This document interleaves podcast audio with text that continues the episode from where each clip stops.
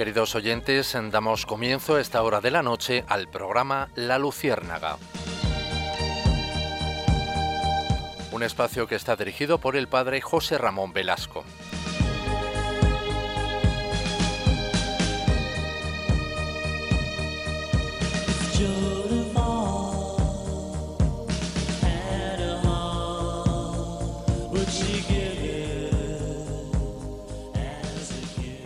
Corría el año de 1492. La caída de Constantinopla, 40 años antes, obligó a los europeos a buscar nuevas rutas comerciales hacia el lejano oriente. Mientras los portugueses buscaban una salida por el sur de África, el navegante Cristóbal Colón convenció a la reina Isabel de Castilla de apoyarlo para llegar al Asia, cruzando el Océano Atlántico. El 17 de abril de 1492 firmaron la capitulación de Santa Fe y se alistó al gran viaje en el puerto de Palos. En su primer viaje, después de cruzar el océano, el 12 de octubre de 1492, llegó a la isla de Guananí, en las Bahamas, luego a Cuba y Santo Domingo. Aquí construyó el Fortín Navidad y regresó a España creyendo haber llegado al Asia. Su segunda expedición llegó a las pequeñas Antillas y Puerto Rico. Llegó a Santo Domingo, donde fundó la Isabela, luego exploró Cuba, descubrió Jamaica. En la tercera singladura llegó a la Isla Trinidad y Venezuela. Y finalmente en la cuarta recaló en Honduras, Nicaragua, Costa Rica y Panamá. Lo curioso, lo curioso de Colón es que cuando él muere, en 1506, no sabe que había descubierto un nuevo mundo, América. Con Colón comienza la gran gesta renacentista de la conquista y evangelización de América españoles de toda condición sienten el deseo de descubrir nuevas tierras y cargarse de gloria y honor.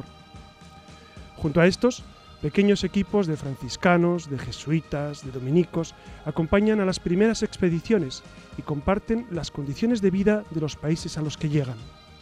Buscan, en primer lugar, sacar a las poblaciones autóctonas de las creencias animistas, fetichistas, muy antiguas, vivas y complejas y variadas, llevar a cabo con sentido práctico una catequesis elemental e introducen con éxito el sentido de las bienaventuranzas en medio de unas concepciones religiosas cargadas de trascendencia divina. Y cinco siglos después, hoy, después de este fenómeno migratorio y de la inculturación del Evangelio, sigue planteando retos acuciantes a la Iglesia el fenómeno de la inmigración. Por eso, en el programa de hoy, queremos detenernos en esta realidad de la inmigración, que lamentablemente ha cobrado nueva actualidad desde los acontecimientos de la isla italiana de Lampedusa. La primera parte de este programa, de la Luciérnaga, la dedicaremos, por lo tanto, a concretar las circunstancias de la inmigración. En un segundo momento, y siguiendo el hilo conductor de la inmigración, nos acercaremos a la actividad cultural del momento que vivimos. Cultura que siempre es reflejo de la verdad, la bondad y la belleza de Dios. Y finalmente, como es habitual en nuestro programa, estudiaremos juntos una leyenda negra, tejida sobre la conquista y evangelización de América. Acompáñennos en este viaje por el mundo fascinante y en ocasiones cruel de la inmigración en nuestros días.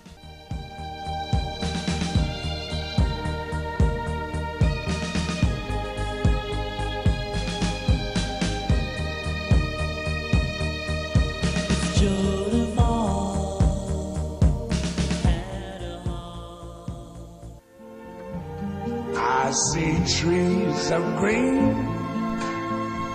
red roses too. I see them bloom for me and you. And I think to myself. Una noche más, Louis Armstrong nos susurra que el mundo es maravilloso. Y otra noche más, la luciérnaga sobrevuela un lugar que necesita luz. Sobrevuela una realidad que debe ser iluminada por Dios. Este vuelo nos transporta hasta una pequeña isla en el Mediterráneo, cuyas aguas no son las cristalinas de un paraíso exótico, no, son la sepultura de las ilusiones de hombres y mujeres que buscan una vida mejor. mejor perdón. Nos transporta hasta una pequeña isla en cuyas playas se agolpan los cuerpos de hombres y mujeres, sin nombre, sin vida. Una gran tragedia que no solo ocurre en la isla de Lampedusa, sino que también sucede en nuestro país, una gran tragedia que nos hace reflexionar sobre el fenómeno de la inmigración y desde cuándo es ilegal que una persona busque una vida mejor. Por eso, en un mundo iluminado por Dios, reflexionaremos sobre la migración. Sabremos qué opina la gente de la calle. Tendremos el testimonio de un inmigrante y entrevistaremos a Arancha Méndez, de Caritas Tenerife. Y por último, nos informaremos sobre las leyes de España y la opinión del Papa.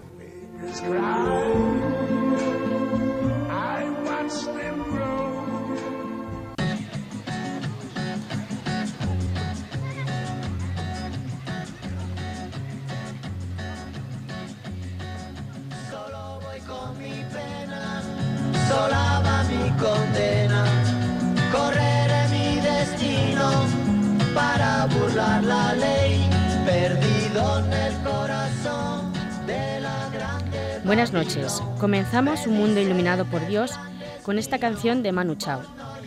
Pero hay que saber que la migración es un hecho que no ocurre solamente ahora, sino que ha ocurrido, como ha dicho el padre José Ramón, desde hace muchísimo tiempo. Por ejemplo, desde que empezaron los primeros pobladores a seguir a sus presas, buscando mejores lugares donde habitar.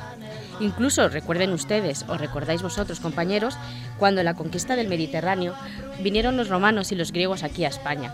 Pero no hace falta que nos tengamos que ir tan lejos sino en los años 60, por ejemplo, muchos españoles tuvieron que emigrar hacia Europa y hacia América para poder encontrar una vida mejor. Y ahora, ahora aquí en España también están emigrando los españoles a los países del norte y de centro Europa. Pero ¿qué entendemos por inmigración? ¿Qué sabemos de este tema los que no hemos tenido que emigrar? Hemos hablado con Celia Sanz, una peluquera jubilada, que amablemente ha contestado nuestras preguntas. Por no llevar papel. Una ciudad del norte yo me fui a trabajar. Mi vida la dejé entre Ceuta y Gibraltar. Soy una raya en el mar fantasma la ciudad. Mi vida va prohibida, dice la autoridad. Hemos preguntado a Berenguer, que nos ha contado su testimonio de cómo vino aquí a España. Y me va a comentar un poco eh, cómo, qué le trajo aquí a España y cómo, cómo vino. Hola, Berenguer. Hola, ¿qué tal? Eh, ¿Qué te llevó a salir de tu país? Mm, ¿qué te voy a decir? Bueno, es un, uno para, para empezar, bueno, cuando sales de tu país no es porque algunos lo pasan mal, bueno, nosotros lo pasan bien, pero es una forma de decir, bueno, como va tu tío, bueno, él se va también, quiere decir, te dice que, bueno, ahí puedes tener algo mucho mejor también que aquí. Es como intentar incrementar más sobre lo que tienes, aumentar más riqueza al menos sobre el poco que tienes. Entonces esto te ayuda a salir, te, motiva a salir, porque hay gente ahí, vende los que tienen dinero, venden sus casas, venden su coche, venden lo que tienen para venir aquí, porque dice que, bueno, mira, con lo que yo puedo ganar ahí, puedo tener más, porque a lo mejor él se va a ganar en Europa más y en África a lo mejor va, mm, en vez de un piso tendrá cuatro chales con la, por, la diferencia. de dinero, porque aquí un euro vaya a irse cinco, por ejemplo, entonces esa clase de cosas, por eso te motiva, entonces yo te digo que el tío venir, tu tío te dice vamos, vale. o sea que tú viniste con tu tío aquí a España, ¿cómo viniste aquí a España? Con coches, por coche, transporte, y hasta, y luego hasta Melilla, y de ahí, bueno, en un centro de refugiados, y en el centro, mm, Fuerteventura, Fuerteventura, Mm, por una ONG aquí, la ONG, bueno. ¿La ONG te trajo aquí a Madrid? Sí, la ONG te trae, no te, te traen, te dejan a cargo de una ONG. Entonces la policía, te, en, el gobierno te trae y te deja a mano de, las ONG, las ONG intentan de ubicarte en sitio y, y esto, nada más. Eh, cuando vienes aquí a, a España, eh, te dejan aquí en Madrid y ¿Te ayudan o...? Cuando vienes aquí en España, te dejan a cargo de una ONG. Me recuerdo que la primera noche me dieron, yo creo que 60 euros, 60, y me dejaron en un hostal. Y durante, para que durante, tienes dos semanas para ubicarte en, una, en un lugar. Si pasan las dos semanas, la ONG te deja hacia la calle. Y tú a partir de ahí tienes que ir en organizaciones para buscar dónde dormir. Te encuentras eh, solo en una tierra en la que no sabes el idioma, no tienes familia, no tienes amigos, estás solo y tienes a lo mejor 30 euros en el bolsillo, no sabes a dónde ir, tienes que ir en, una ONG para hay organizaciones aquí en las que vas duerme de noche, pero por la mañana pronto tienes que salir para buscarte la vida. Pero hay una cosa, como hemos estado hablando, que eh, eres una persona muy creyente, siempre has tenido presente al Señor. ¿Qué es lo que hacías tú? bueno, ¿cómo hacía?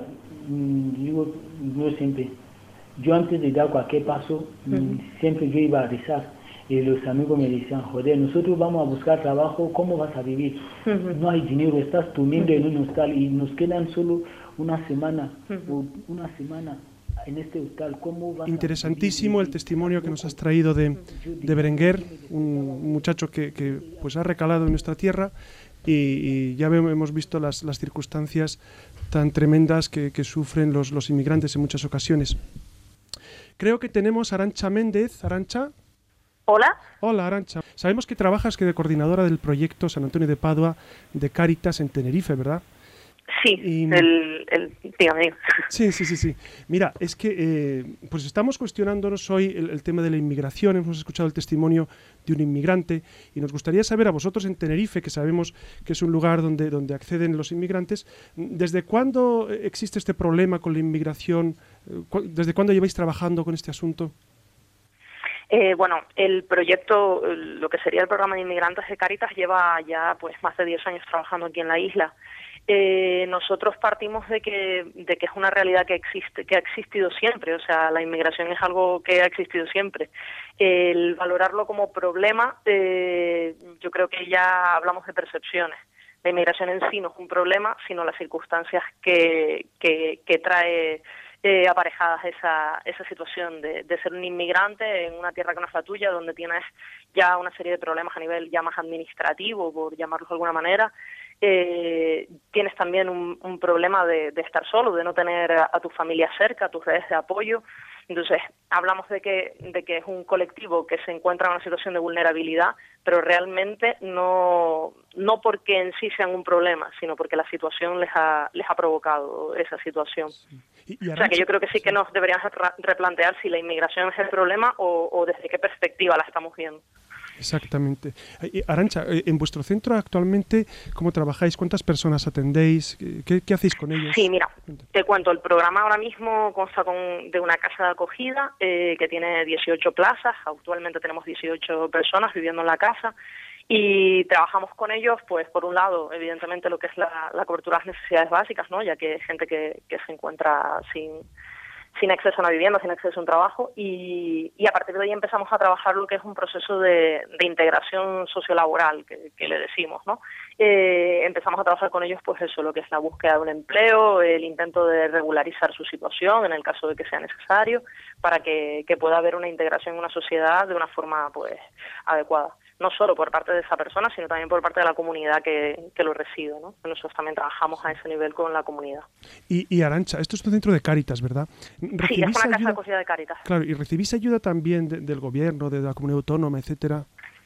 Eh, a ver, eso es un tema un poco delicado. Eh, hasta ahora hemos tenido mmm, subvenciones por parte del Gobierno de Canarias, pero eh, este año ya no hemos obtenido esa subvención. El año pasado mmm, sí que la tuvimos, este año no la tenemos. A nosotros este año nos mantenemos eh, gracias a las subvenciones del IRPF, eh, a las subvenciones que nos ha aportado el ayuntamiento del municipio, que es Granadilla de Abona, y al Cabildo de Tenerife eh, la mayor parte de la subvención que veníamos trayendo a lo largo de todos estos años que estamos trabajando, que procedía del gobierno de Canarias, este año no la, no la tenemos. Eh, sin embargo, todo este dinero que nos, que nos aportan estas instituciones no cubre el total del gasto que, que tenemos. O sea, que existe una parte eh, de ese dinero que le tiene que poner Caritas de, su propio, de sus propios recursos. Mm, destacar que, que con esta reducción drástica de presupuestos que tuvimos en concreto este año, hemos tenido que cerrar otras casas de acogidas que teníamos dentro del programa de inmigrantes y por lo tanto este año hemos visto reducido drásticamente nuestra capacidad de actuación, por así decirlo, a casi un tercio de, de las plazas que teníamos. Pues Arancha, muchísimas gracias por, por, dedicarnos este tiempo y, y, seguimos ayudando y seguimos colaborando lo que podamos con, los, con este fenómeno, que no es un problema, como muy bien decía, sino un fenómeno que, que, que tenemos que, que, solventar desde, desde la fe y desde el humanismo cristiano. Muchísimas gracias, Arancha Méndez, coordinadora del proyecto San Antonio. Buenas noches. Muchas gracias, hasta luego. ¿Nos podrías contar, eh, Susana, después de esta entrevista con, con Arancha, que, que, nos ha ubicado en el, eh, en el centro del problema, eh, ¿Nos podrías contar de qué países proceden estos inmigrantes? Eh, eh, ¿Cuánto paga una persona para viajar a España? ¿Cómo, cómo, qué, circunstancias se desenvuelven en, esta, en, en estas situaciones? Sí, mira, cuando una persona viene aquí a Europa, eh, pues lo que viene buscando es como todas las personas, como bien ha dicho Berenguer, eh, buscan una mejora de empleo, vienen buscando educación, reunirse con familiares o a lo mejor pueden venir porque en su país hay conflictos, hay violencia y porque pueden, pueden ser perseguidos. Las personas que más vienen por España para, pasar a Europa eh, son de Algeria, de Mali, Senegal, Guinea y Marruecos, pero también hay muchos subsaharianos que no se sabe la nacionalidad. Eh, según la agencia Frontex, que es la agencia europea para la gestión de las fronteras exteriores, a España, por el Mediterráneo occidental, han llegado más de 4.000 personas, pero esto no es nada comparado con las que se han desplazado por el Mediterráneo, Mediterráneo central hasta Sicilia y Lampedusa, pues ha estimado que son de más de 31.000 personas. ¿Y, pero qué les lleva a hacer un viaje así? Porque, claro, a nosotros nos sorprende que vengan pero a ellos qué les mueve, lo cual es muy obvio, pero, pero explícanoslo, por favor. Sí, pues como ha dicho Berenguer, pues buscan la educación, buscan un empleo, buscan eh, reunir reunirse con familiares, como ha dicho Berenguer, venirse con el tío, por ejemplo, aquí para poder encontrar una vida mejor en España o en Europa. Eh, y como he comentado, también hay muchos que son perseguidos y entonces también vienen aquí a, a España o a Europa. Y el precio que tienen que pagar, la verdad que es muy alto, ya no por, por el hecho de tener que pagar euros, sino porque a veces, pues como hemos visto en Lampedusa, se juegan la vida. Entonces, eh, además ellos, si no pueden venir de otro método, tienen que recurrir a bandas criminales y a traficantes y pueden pagarles hasta, por ejemplo, por ir en el doble fondo de un coche, pues entre 2.500 y 4.000 euros, según dice la Guardia Civil, o en mar entre 400 y 2.000 euros. Vaya. ¿Y, y, qué se encuentra un inmigrante cuando, cuando se acerca a las costas europeas, a Lampedusa o a, la, playa de los cristianos en las Canarias? ¿Qué, leyes hay eh, que les favorecen o les perjudican o, cómo está su situación?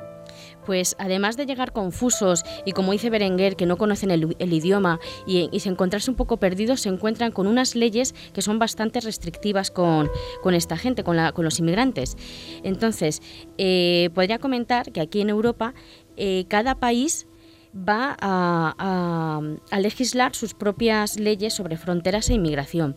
En España, por ejemplo, tenemos la Ley de Extranjería del año 2000, que ha sufrido varias modificaciones, pero hay un artículo en el que habla de los inmigrantes irregulares. Se indica en qué casos son irregulares, por ejemplo, cuando no se obtiene la prórroga de estancia, cuando carecen de autorización de residencia o cuando esta autorización ha caducado más de tres meses y no se ha solicitado la renovación. Esto puede infringir una infracción grave y tienen que tener cuidado porque si les pilla la, la, policía les pueden llevar a comisaría y se les abre un expediente sancionador que puede concluir en una sanción administrativa únicamente o puede ser la expulsión, aunque esto suele ser en los casos más graves. El tiempo mínimo que puede estar una persona, el máximo, perdón, en, comisaría es de 72 horas. Y después de esto se le puede dejar en libertad, pero tienen que tener en cuenta que tienen el expediente que se irá tramitando, o si no, se les va a internar en un centro de internamiento de extranjeros, donde pasarán 60 días antes de que se les expulse de España. Estos centros eh, no están, tienen una ley un poco eh, un poco extraña porque en ella juntan tanto a delincuentes como a gente que no es delincuente. Centro Pueblos Unidos, que es una organización jesuita, ha denunciado el maltrato que algunas personas han sufrido en estos centros. Y esto es lo que ocurre en España. Pero en el resto de Europa hay leyes más restrictivas todavía. Puedo comentar el caso de, Italia para que comprendamos un poco lo que ocurrió en Lampedusa porque esos barcos que pasaron al lado de los inmigrantes no les ayudaron. Y es que la ley Bossi-Fini de 2002 considera que la entrada irregular es un delito, pero también criminaliza a todos aquellos que les ayudan. Sí, y, hemos escuchado que el, Parlamento italiano eh, no sé si la ha derogado o va a derogar esa ley. Pero, ¿Es posible que ocurra esto mismo en España? ¿Es que ayudar a un inmigrante sea penado? Eh, pues gracias a Dios, ¿no? Y gracias también a, las, a, la unión de varias asociaciones y de ONGs, entre las que se encuentra la que he comentado, Centro Pueblos Unidos, Cáritas y también Médicos Sin Fronteras, que se han unido en una campaña que se llamaba Salvemos la Hospitalidad, en la que pedían modificar algún artículo del Código Penal en el que se, mm, era un poco ambiguo esta ayuda humanitaria. Y ahora ah, han hecho que por fin la ayuda humanitaria no sea penada y ante el fenómeno tremendo de la inmigración ilegal y de, las, de las pateras que llegan, recordamos que, el Papa pues habló sobre, dijo que era una vergüenza, evidentemente una vergüenza lo que estaba ocurriendo con los inmigrantes no solo en Lampedusa. Recordemos que el primer viaje del Papa fuera del Vaticano, del Papa Francisco, fue a la isla de Lampedusa, como un gesto, un gesto casi profético. ¿no? ¿Qué hacen los cristianos? ¿Qué estamos haciendo la Iglesia ante este fenómeno? Pues como hemos podido oír a, Arancha Méndez, no solamente con Cáritas, sino también hay otras asociaciones como Centro Pueblos Unidos, que, he hablado antes, también en las parroquias, eh, aparte de las parroquias que está lo de Cáritas, incluso las personas eh, ya individualmente vamos ayudando a la gente. Y, quería comentar, ya que has hablado de lo de la vergüenza que dijo el Papa, es que eh, me parece muy curioso que el 8 de julio fue cuando fue el Papa a Lampedusa, ya había estado allí y es lógico que, clamara que es una vergüenza porque había hablado con inmigrantes, había hablado ya con las asociaciones que hay ahí, con los voluntarios y había hecho una, una homilía que yo la verdad que recomiendo a todos los oyentes porque es una homilía que, nos hace reflexionar y nos hace, eh, eh, incita a ayudar y a movernos. Eh, sobre todo cuando dice las preguntas, ahí en la parte de la homilía, que pregunta, eh, hace las preguntas que Dios hizo a Adán y a Caín. ¿Dónde estás, Adán? Y sobre todo, ¿dónde está tu hermano? La voz de su sangre grita hacia mí. Yo creo que con esto podríamos resumir un poco, para que pensemos un poco, para que reflexionemos sobre qué es lo que estamos haciendo con nuestros hermanos inmigrantes. Susana, eh, estos planteamientos de verdad que nos, nos llegan al, fondo del corazón porque, porque es, es, una dificultad eh, la de la inmigración ilegal que, vemos continuamente. No olvidemos que, que Jesucristo fue emigrante también. Este es un dato eh, importante que tenemos que recordar. Tuvo que huir a Egipto. Eh, ¿Cuántos emigran por motivos políticos, han salido de Siria? ¿Cuántos emigran por, por motivos económicos, por motivos sociales, eh, cuántas dificultades atraviesan. El recordar que, Jesucristo también tuvo que hacer lo mismo nos, ayudará a comprender eh, este fenómeno. Damos cuenta que también hay otro dato interesante que a mí me hace pensar mucho. El cristianismo se expandió por el mundo gracias a la inmigración. Eh, tuvieron que salir la diáspora, la gran diáspora de, de, los cristianos, que se dio tiempos de San Pablo, por supuesto, pero en el momento en el que cae Jerusalén, pues muchos tienen que salir y tienen que, evangelizar y, partir a otras tierras, esos cristianos de los primeros siglos. Y no olvidemos que, los españoles hemos sido emigrantes, que hemos tenido que salir eh, de, nuestra tierra, hemos tenido que salir de nuestra tierra a América y a Centro Europa. El otro día leía que cuando en, el año, en los años 50 salieron los primeros eh, emigrantes, o al final de los 40, cuando iban a Alemania dormían en barracones, separados varones de mujeres, incluso los que estaban casados no podían vivir juntos. Circunstancias tremendas que, también los españoles eh, hemos vivido. Por eso, ojalá que, todos movamos nuestro corazón ante, ante, esta, ante esta circunstancia de, de la inmigración, tanto la legal o ilegal o como sea, la gente que viene buscando un estilo de vida más confortable.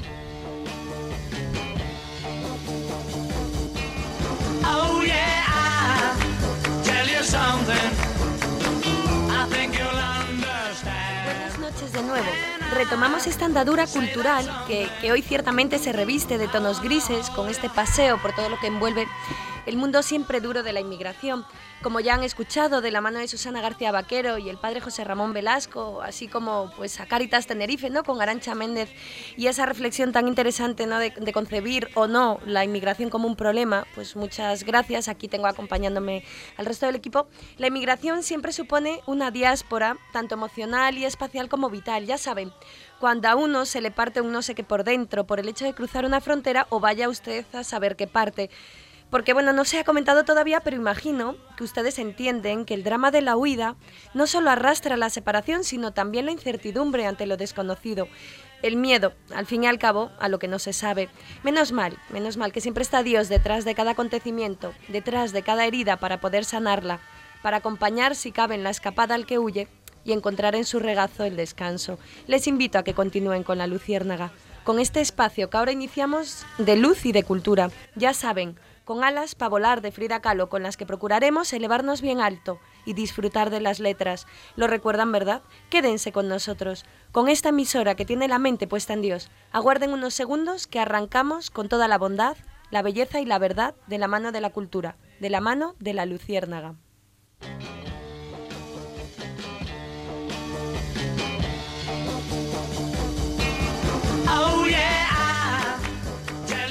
Y buenas noches de nuevo. Como saben, estamos aquí reunidos, el equipo de la Luciérnaga, con todos ustedes, abordando el mundo de la inmigración con sus luces y sus sombras. Y concretamente ahora arrancamos con este espacio para la cultura y con quién mejor que con Chambao, un grupo de música pop español del sur. Les traigo a colación a la Mari, sí, y, y no han oído mal, digo la Mari, porque ella siempre se presenta así para los más ortodoxos, me explico.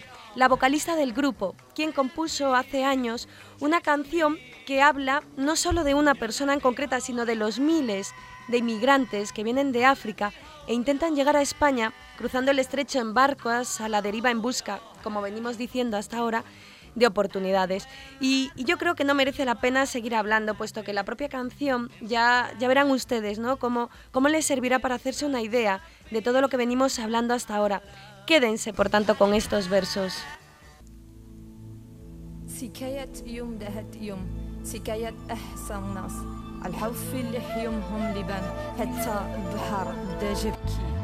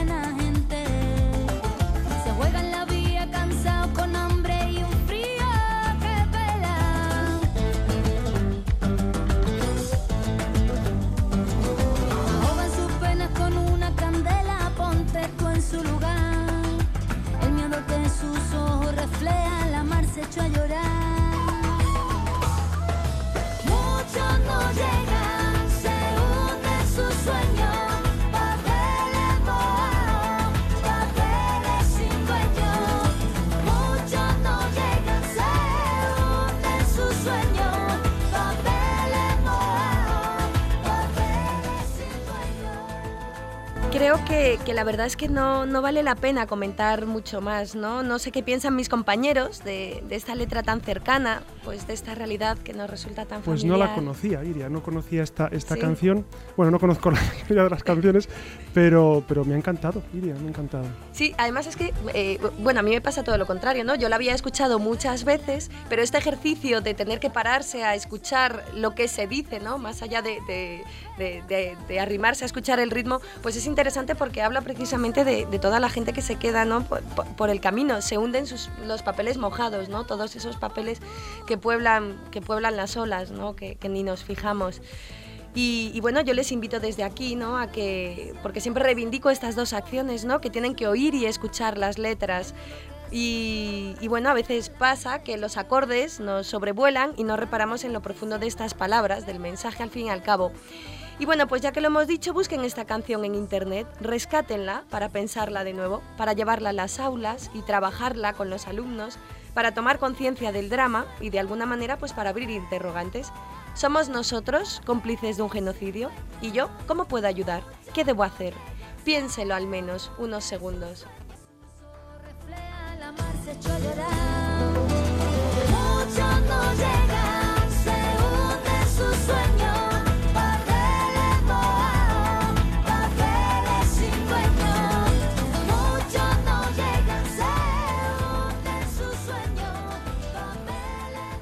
Preciosa canción. Ya saben que nos encuentran en la luciérnaga arroba radiomaria.es. Está desde la última singladura de nuestro programa. Muchas personas nos han escrito eh, y nos han hecho comentarios eh, muy interesantes sobre, sobre el programa anterior. Ya saben que estamos para, para dialogar con ustedes. Ustedes eh, nos dicen qué les parece y nosotros lo reflejamos en las ondas. Iria, por favor, ¿qué, más tenemos de cultura? Bueno, pues este, este programa viene cargadito de versos, también un poco porque el mes pasado tuvimos la suerte de celebrar el Día de Santa Teresa de Ávila. Y bueno, aquí hemos tenido un, de- un debate porque no sabemos a ciencia cierta si es o no patrona de los poetas, pero bueno, nosotros nos atribuimos a Santa Teresa y a San Juan de la Cruz pues como patronas, patrones nuestros. Y, y ciertamente, aunque su esté ligada a la mística, sobre la que tendremos ocasión de ahondar en otro momento, desde la Luciérnaga nos gusta pues también darle a la poesía el espacio que se merece, que se merece de ahí nuestro empeño en convocarla. Y para ello traemos a colación a Benedetti y su poema El análisis del regreso, que tendremos la suerte de escuchar de su propia voz, ¿no? Y mandamos desde aquí un abrazo inmenso a este hombre de la sencillez y la lucha por la poesía, porque probablemente hasta nos esté escuchando. ¿Y por qué traer a este hombre de la sencillez, ¿no? ¿Por qué traer a Benedetti esta noche? Pues porque pocos como él han sabido hablar desde la poesía sobre la inmigración y sobre el exilio, que como saben se da en la mano tantas veces. Tras el golpe de Estado de Uruguay de 1973, tiene que renunciar Benedetti a su plaza en la universidad donde trabajaba y comienza así un largo periplo que le hizo pisar tierras peruanas, cubanas, argentinas, españolas, entre otras, hasta 1983 cuando pudo regresar de nuevo a su patria. Fruto de este desarraigo, pues producido por las múltiples diferencias políticas con el sistema Benedetti, hablará a partir de entonces de lo que bautizaría más tarde como desexilio, qué palabra más, más bonita, ¿no? Son obras marcadas por un fuerte aire intimista y de lucha, una defensa a la abolición de las fronteras, donde tiende la mano a todo aquel que abandona su patria, por el motivo que sea, llámenlo político, económico, de reconciliación. Pero bueno, al fin y al cabo, tiene que marcharse y la huida nunca es plato de buen gusto. Sus obras, El Sur también existe y Geografías, que son cuentos y poemas, dan buena cuenta de ello. Cierren los ojos si pueden y déjense atrapar por estas palabras. Claro que ya me voy. Uno regresa siempre. Pero entendámonos, vuelvo porque me sufro y no porque me encante. Vuelvo porque me cuesta no volver. Vuelvo porque estas ganas de dejarme caer de un piso 104 pueden ser vértigo y también nostalgia. De todos modos algo inesperado. Vuelvo porque fatiga mirar atrás y nunca reconocer la infancia. Vuelvo porque volvemos, porque no vuelvo solo, porque bueno, algún día siempre volvemos todos, porque de pronto uno decide y ya está hecho, porque hay un tango que zumba, porfiado como mosca, sobre el largo verano conocido.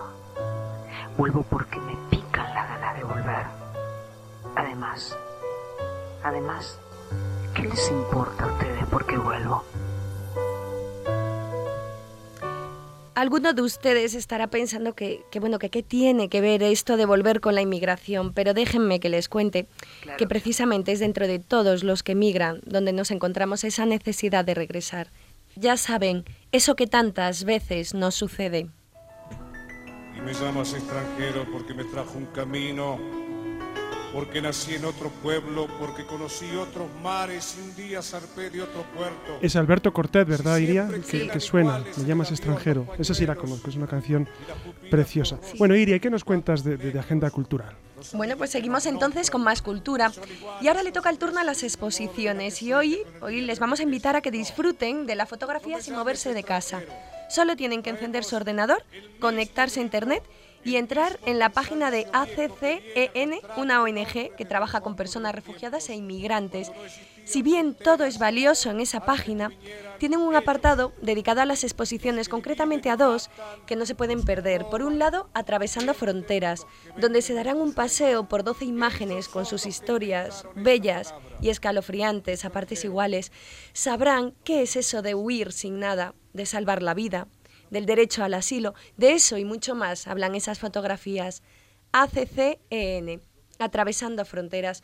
Y si después de eso pues les quedan ganas, la exposición de Con otros ojos son 16 rostros de la inmigración con 16 historias que arrastran un pasado muy duro, un presente inestable y un futuro que puede cambiar si todos colaboramos. No lo pueden tener más fácil para disfrutar de la cultura sin moverse de casa. Ya no hay excusas. Enciendan el ordenador, pinchen y adelante. Recuerden, ACCEN, atravesando fronteras y con otros ojos. No me llames extranjero, piensa en tu hermano y el mío, el cuerpo lleno de balas, besando de muerte el suelo. Iría, y, y si yo quisiera ir a estas exposiciones, ¿dónde tengo que ir? Eh, Bueno, en, en realidad es que no es tan eh, físicamente, solo es una exposición Es virtual, virtual, claro, vale. claro. O entonces sea ponemos que- en, en el ordenador ACCEN Efectivamente. y ya está.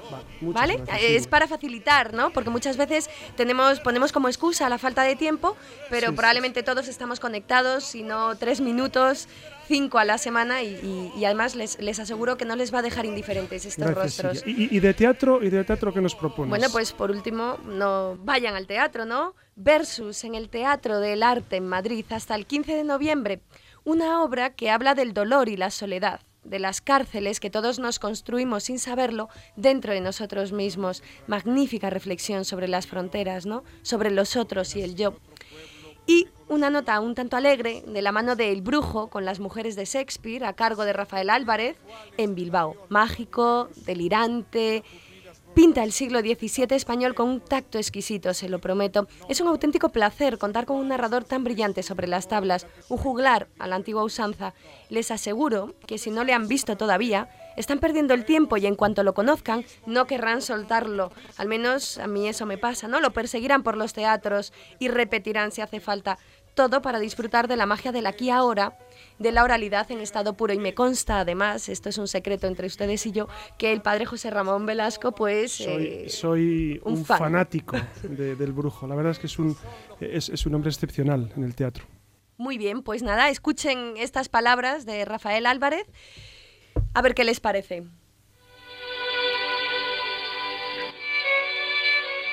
¿Queréis taladrarme con vuestros ojos? De ningún con mi puñal.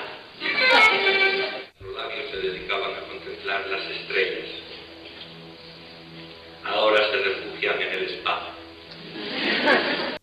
Ya lo han oído. Nos despedimos con al menos unas pocas carcajadas. Nos vamos. A continuación viene el padre José Ramón con sus leyendas negras de la iglesia para desmitificar, ya saben. Nos volvemos a encontrar con más letras y con más arte, con más cultura, en el próximo programa de la Luciérnaga. Ahora les dejo con una defensa de la vida, con un canto de esperanza y desde la gratitud. Adelante con Violeta Parra. Gracias por escucharnos.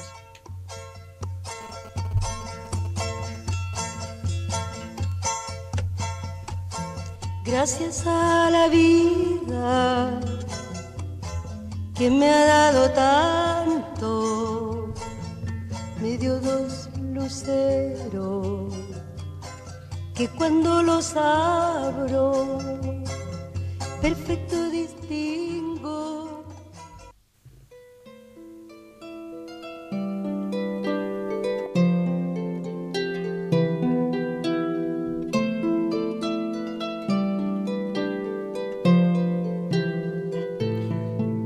Queridos amigos, hoy vamos a abordar una leyenda negra muy en relación con la inmigración.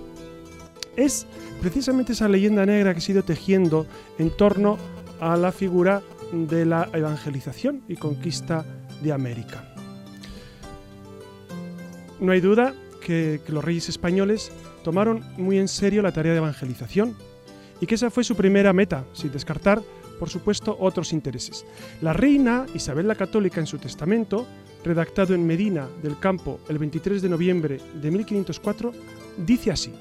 No permitan que los indígenas de las islas y tierra firme, conquistadas o por conquistar, sufran el menor daño en sus personas y en sus bienes, y por el contrario, mando que sean tratados con justicia y humanidad y que sean reparados todos los daños que hayan podido sufrir. Y el mismo Hernán Cortés, que sufrió también los avatares de esta leyenda, dice, Exhorto y ruego a todos los españoles que en mi compañía fuesen a esta guerra, que su principal motivo e intención sea apartar y desarraigar de las dichas idolatrías a todos los naturales de estas partes y reducirlos, o al menos desear su salvación, y que sean reducidos al conocimiento de Dios y de su santa fe católica, porque si con otra intención se hiciese la dicha guerra, sería injusta. Ahora bien, es cierto que con frecuencia los españoles no se comportaron como buenos cristianos, sino como conquistadores sin escrúpulos. Pero los incas y los aztecas también lo eran, y se mantenían en el poder gracias a la opresión violenta de los pueblos sometidos. Cuando Pizarro llega al Perú, los incas acababan de matar a 20.000 miembros de tribus rivales. Los incas practicaban sacrificios humanos para alejar el peligro, una carestía o una epidemia. Las víctimas a veces eran niños, hombres o vírgenes que eran estranguladas o desolladas y en ocasiones se les arrancaba el corazón a la manera azteca. De hecho, las mujeres eran propiedad del Estado y ciertos funcionarios las seleccionaban y distribuían. Tenían esclavos que eran prisioneros de guerra o de origen hereditario. En el imperio incaico, dice Pedro Voltes, que es un gran estudioso de este fenómeno, ese, imperio era un coloso con pies de barro. Por eso pudo ser conquistado por Pizarro con solo 170 hombres. En el Perú antiguo no se pensaba en otra cosa que en obedecer, y preso y muerto Atahualpa, se siguió obedeciendo a quien quiera que mandara. Y así lo hizo el último obrero, y lo hizo el astrónomo, y lo hizo el cirujano, que practicaba trepanaciones, y el constructor que levantaba obras, que hoy sigue pasmándonos con sus misterios técnicos insolubles en sus picachos de vértigo. De modo que estos pueblos no solo hacían miles de sacrificios humanos, sino que se comían a los vencidos.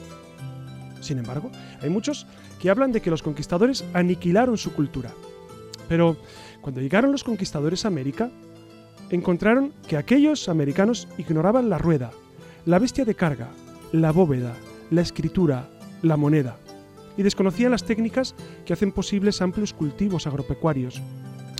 En cuanto a los abusos de los españoles, que los hubo, pero la mayoría de los historiadores actuales reconoce que Fray Bartolomé de las Casas, cuando habla de ellos en su escrito Brevísima relación de la destrucción de las Indias, que es del año 1542, dicen los entendidos que exagera en exceso.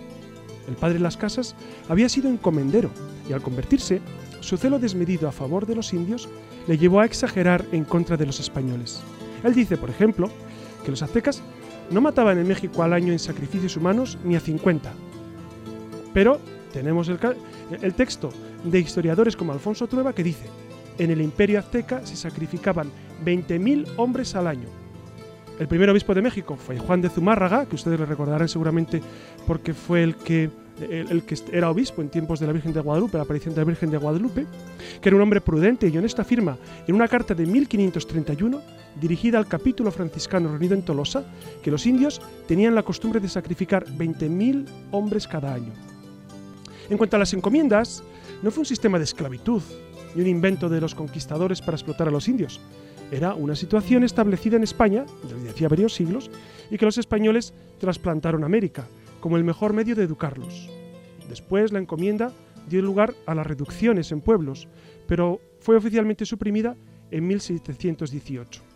Sobre la poligamia, por ejemplo, anotemos que Moctezuma, en Tepic, tenía en su palacio mil mujeres y algunos afirman que tres mil entre señoras, criadas y esclavas.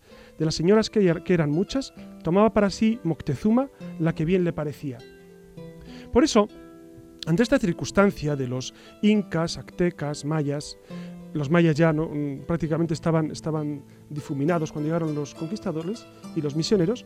Los misioneros tuvieron una gran tarea de evangelización. En México, en cada convento había escuela y hospital. En el siglo XV en México había siglo XV había 300 conventos que tenían escuelas externas, siglo XVI, claro, quería decir, para los niños del pueblo común y otra interna para los hijos de los indios principales. En 1540 Fray Toribio de Benavente escribe, hay tantos alumnos indios que en determinados monasterios hay 300, 400, 600 y hasta 1000 alumnos.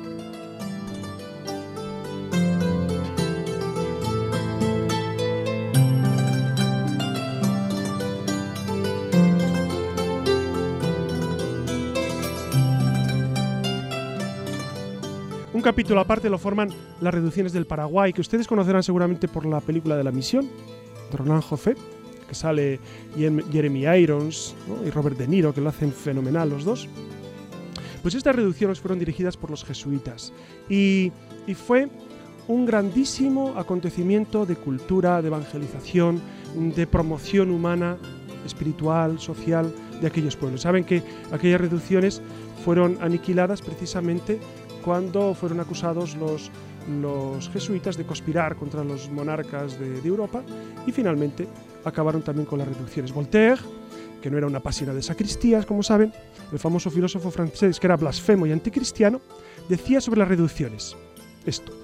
Cuando se arrebataron a los jesuitas las misiones de Paraguay en 1768, los indios habían llegado al grado más alto de civilización que un pueblo joven puede alcanzar. En las misiones se respetaba la ley, se llevaba una vida limpia, los hombres se consideraban como hermanos, florecían las ciencias útiles y aun algunas de las artes más bellas, y en todo reinaba la abundancia.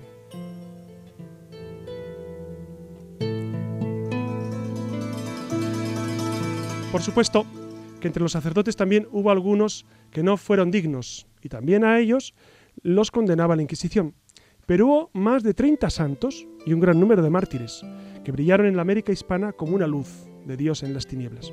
Entre ellos podemos citar a San Juan Diego, al que se le apareció la Virgen, Santo Toribio de Mogroviejo, Fray Junípero Serra, San Juan Macías, San Martín de Porres, famosísimo, Santa Rosa de Lima. San Pedro Claver, el que era esclavo de los esclavos. En resumen, podemos decir con Louis Hank, historiador norteamericano, la conquista de América por los españoles fue uno de los mayores intentos que el mundo haya visto de hacer prevalecer la justicia y las normas cristianas en una época brutal y sanguinaria. Y permítanme que cite también al historiador Maltby. Dice él, fueran cuales fuesen los efectos de su gobierno, en la historia no hubo ninguna nación que igualara la preocupación de España por la salvación de las almas de los nuevos súbditos. Y mientras en Europa desde el siglo XVI seguían matándose en las terribles guerras, de religión entre católicos y protestantes, en América se vivía en paz. Por eso, el famosísimo historiador mexicano Octavio Paz, y también literato, decía en 1974, desde la segunda mitad del siglo XVI hasta finales del siglo XVIII, la Nueva España fue una sociedad pacífica y próspera. La pregunta sería, entonces, ¿valió la pena la conquista y evangelización de América Latina por los españoles? ¿Hubiera sido mejor que hubieran seguido con sus prácticas crueles y con su atraso cultural? ¿Hubiera sido mejor la colonización al estilo norteamericano, de reducir los indios y matarlos? Al menos todos podrán concordar que con todos los errores y abusos, la colonización española fue la menos mala que se podía imaginar.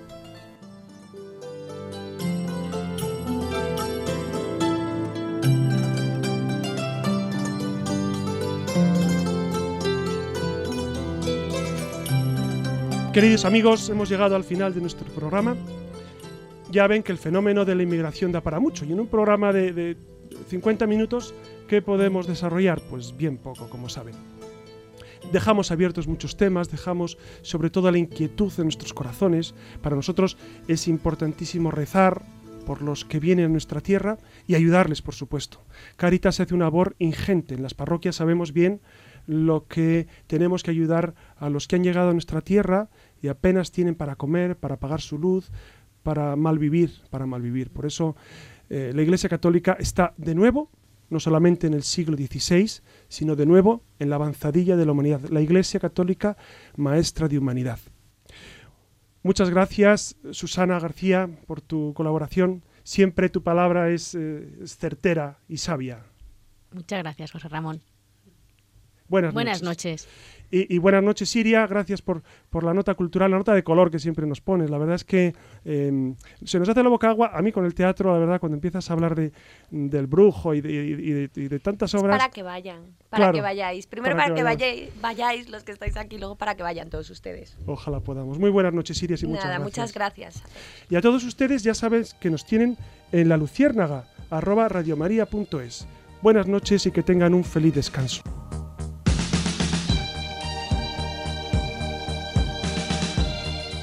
Hasta aquí, queridos oyentes, el programa La Luciérnaga.